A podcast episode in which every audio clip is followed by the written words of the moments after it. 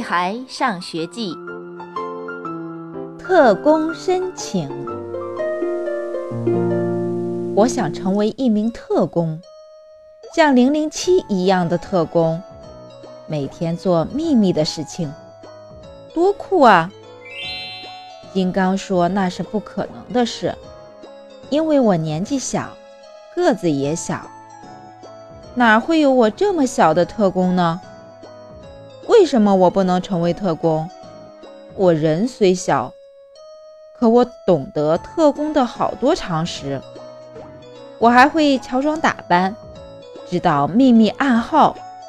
最重要的是，正因为我是小孩子，坏人才不会相信我是特工。所以，这是最好的伪装。我觉得应该写一封申请信。要求加入特工队，可是寄给谁呢？这个问题难倒我了。我向田老师请教，说说你为什么想当特工？田老师没像妈妈那样打击我，他只是表现出了一点点好奇。我把准备好的一百个理由讲给田老师听。然后有点犹豫地问他：“你是不是和我妈妈一样，认为我这个愿望不可能实现？”“当然不是。”田老师说，“只要肯努力，就没有什么不可能的事。”“那我该把申请信寄给谁呢？”我手里拿着写了两个晚上的信，“给我吧。”我帮你寄，田老师可真好，而且我相信他一定会帮我把信寄到的。剩下的时间，我就一直期待着回信。一天过去了，又一天过去了，收发室的保安已经认识我了。每次还没等我跑近他，就会摆着手告诉我。猪耳朵，没你的信。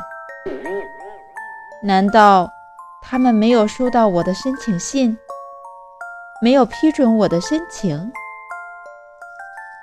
我跑去问田老师：“你把我的信寄出去了吗？”什么信？田老师突然拍了一下脑门儿，一副恍然大悟的样子。对对对，是你的特工申请信吧？放心吧，早就寄出去了。你知道，特工部门的工作很忙，每天收到的信都像小山一样高。又过了两天，田老师下课时把我留下。我确定自己上课没有开小差，也没有搞小动作，更没有揪香香果的小辫子。正不知所措的时候，我看到田老师手里有一封信，是我的信。我竟然有些结巴了。是的，是你的信，上面写着你的名字的。田老师微笑地看着我。我用颤抖的手拆开信封，信是打印的。上面写着：“猪耳朵同学，回信迟了，请原谅。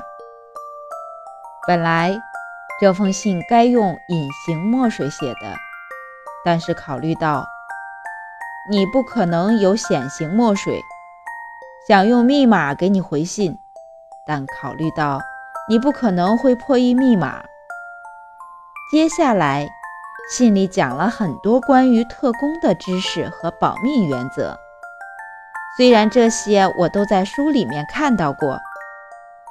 最最令我激动的是，信里面竟然还有一张特工卡，上面写着我的名字。最后，他们强调，要想成为一名合格的特工，从现在开始要努力学习。做一个上进的好孩子，等将来长大了，报考军校或警校。总之，他们记住了我的名字。当我把这封回信拿给所有的同学看时，卜一萌不怀好意地坏笑着说：“呵呵，一名成绩不合格的特工。”谁说的？我赶紧跑回教室，翻开书本，认真复习上一堂课老师教的生字，还有被我藏起来的香香果的蝴蝶结。也放回到他的书桌里。我要成为一名合格的特工。金刚盯着那封回信，咽了一下口水。我今晚也要写一封申请信。本章节到此结束，小朋友们再见。